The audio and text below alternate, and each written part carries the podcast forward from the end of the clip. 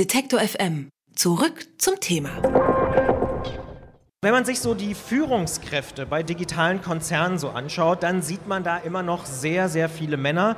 Frauen sind immer noch eine Ausnahme, auch wenn es in den letzten Jahren immer mehr Initiativen gibt, die das ändern wollen und die das auch durchaus ändern. Auch auf der Buchmesse und im Besonderen hier auf dem Kreativwirtschaftsfestival The Arts Plus ist das natürlich auch ein Thema in diesem Jahr 2018. Marike Reimann, die engagiert sich selbst seit Jahren auch für mehr Gleichberechtigung in digitalen und auch in Medienkonzernen. Und sie ist seit diesem Jahr auch Chefredakteurin von Z, das ist das junge Online-Angebot äh, der Zeit, und hat heute hier auch schon auf einem Podium gesessen, wo es um Gleichberechtigung ging. Jetzt sitzt sie hier bei uns. Ich sage erstmal Hallo, Marike. Hallo, danke für die Einladung. Ich freue mich sehr. Sehr gern. Warum dauert es denn trotz all der Erfolge der letzten Jahre und Jahrzehnte so lange, bis Frauen und Männer im Berufsleben dann wirklich irgendwie gleichberechtigt sind? Ja, das ist eine gute Frage. Ich wünschte, ich könnte sie ähm, grundlegend beantworten, aber Gerne. eigentlich, ja, ich glaube, dann werden all unsere Probleme auf einmal gelöst.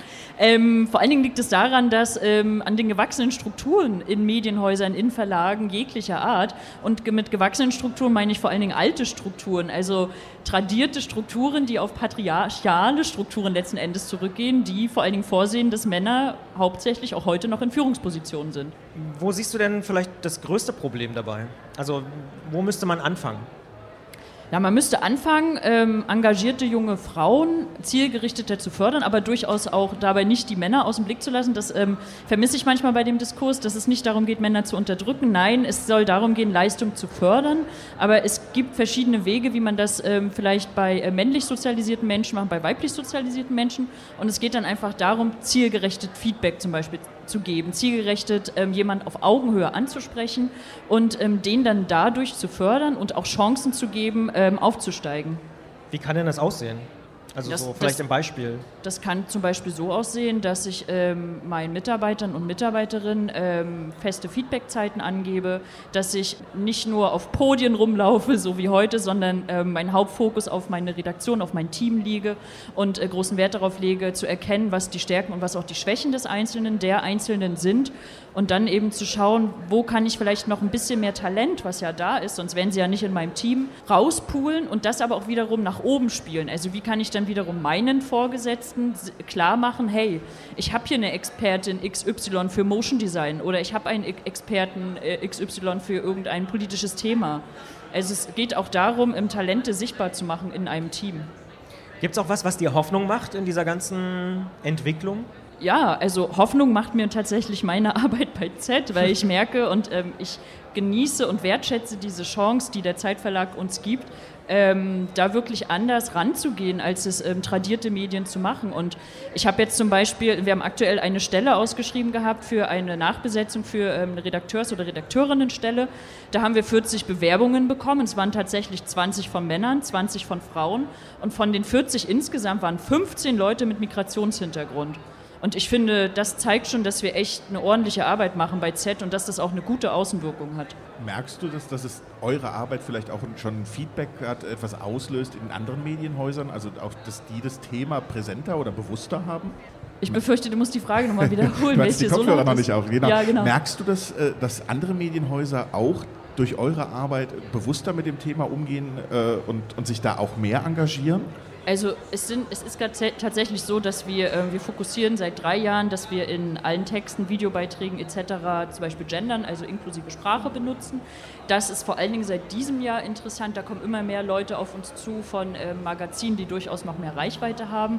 Es ist aber auch so, dass ähm, viele Kollegen und Kolleginnen ähm, jetzt verstärkt darauf zu, auf mich zukommen und fragen, wie schaffe ich es denn, ähm, Leute anzusprechen, die vielleicht einen Migrationshintergrund haben, damit ich die Meinungspluralität, die ich mir für meine Themen wünsche, auch in meinem Team abbilden kann. Und da eine Kollegin zum Beispiel, Theresa Bücker, die ähm, Chefredakteurin von Edition F, da sind wir schon in einem sehr regelmäßigen, auch im freundschaftlichen Austausch darüber, wie wir das in unseren Redaktionen einfach vorantreiben können. Jetzt hast du vor wenigen Wochen mit einer vielleicht sogar verwandten Forderung äh, für eine andere Minderheit für Aufsehen gesorgt in der Medienwelt. Zumindest gab es da ein paar, paar äh, aufsehenerregende Artikel oder zumindest äh, Debattenbeiträge. Denn du forderst mehr Ossis in den Medien. Warum? Ja.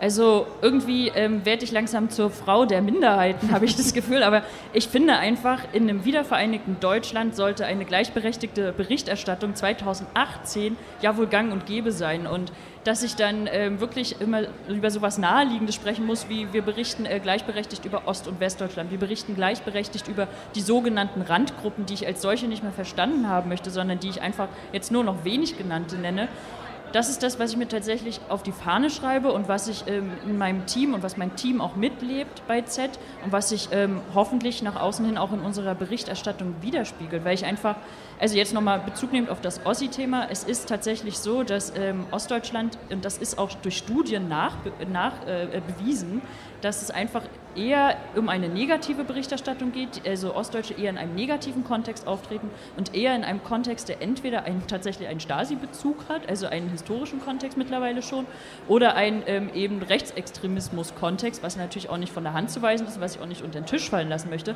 Aber es ist ja nicht per se jeder Ossi ähm, oder jede Ossi ähm, rechtsextrem und das führt einfach dazu, dass wir bei Z jetzt gesagt haben, wir zeigen jetzt einfach mal die Geschichten, die sonst noch so passieren, in den nicht mehr ganz so neuen Bundesländern mittlerweile. Mhm. Jetzt gibt es ja auch diesen Vergleich zwischen Ostdeutschen und Migranten, einmal von außen, aber auch durchaus als Forderung, integriert doch erstmal uns, hat man jetzt häufiger gehört, von Ostdeutschen wiederum. Trägt denn dieses Bild, kann man das tatsächlich so machen?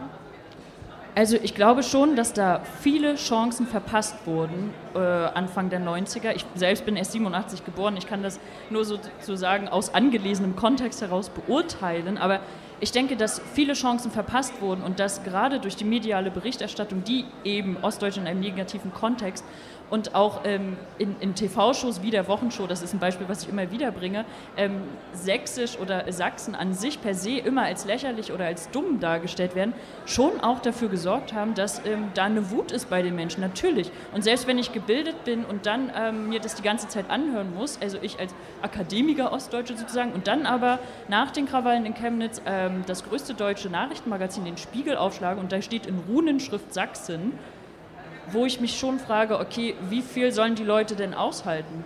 Also ist doch klar, dass dann bei den Leuten, die noch nicht mal so viel Bildungszugang haben, da einfach die Wut größer ist als das Verständnis. Ich finde schon, dass man, also vielleicht auf den zweiten Teil deiner Frage einzugehen, ähm, da jetzt einfach, man müsste jetzt sofort, also bitte nach diesem Panel da ansetzen.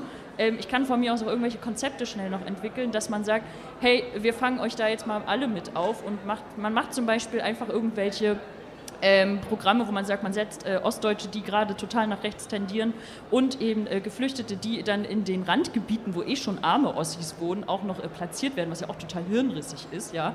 Äh, man setzt sie einfach zusammen, stellt dann ein Mediatorenteam auf, von mir aus ehrenamtlich, das kriegt man schon irgendwie gewuppt und dann unterhalten sich die Leute einfach mal über ihre Ängste und über ihre Wut. Und ich glaube, das würde schon helfen. Das sagt Marike Reimann, die Chefredakteurin von Z, im Gespräch bei Detektor FM, direkt hier im Bereich der Arts Plus auf der Frankfurter Buchmesse 2018. Ich sage vielen Dank für die Zeit und für die Einsichten. Dankeschön. Hat Ihnen dieser Beitrag gefallen? Dann bewerten Sie uns doch gern bei iTunes. Wir freuen uns über viele Sterne in den Bewertungen und Kommentare zu den einzelnen Podcasts.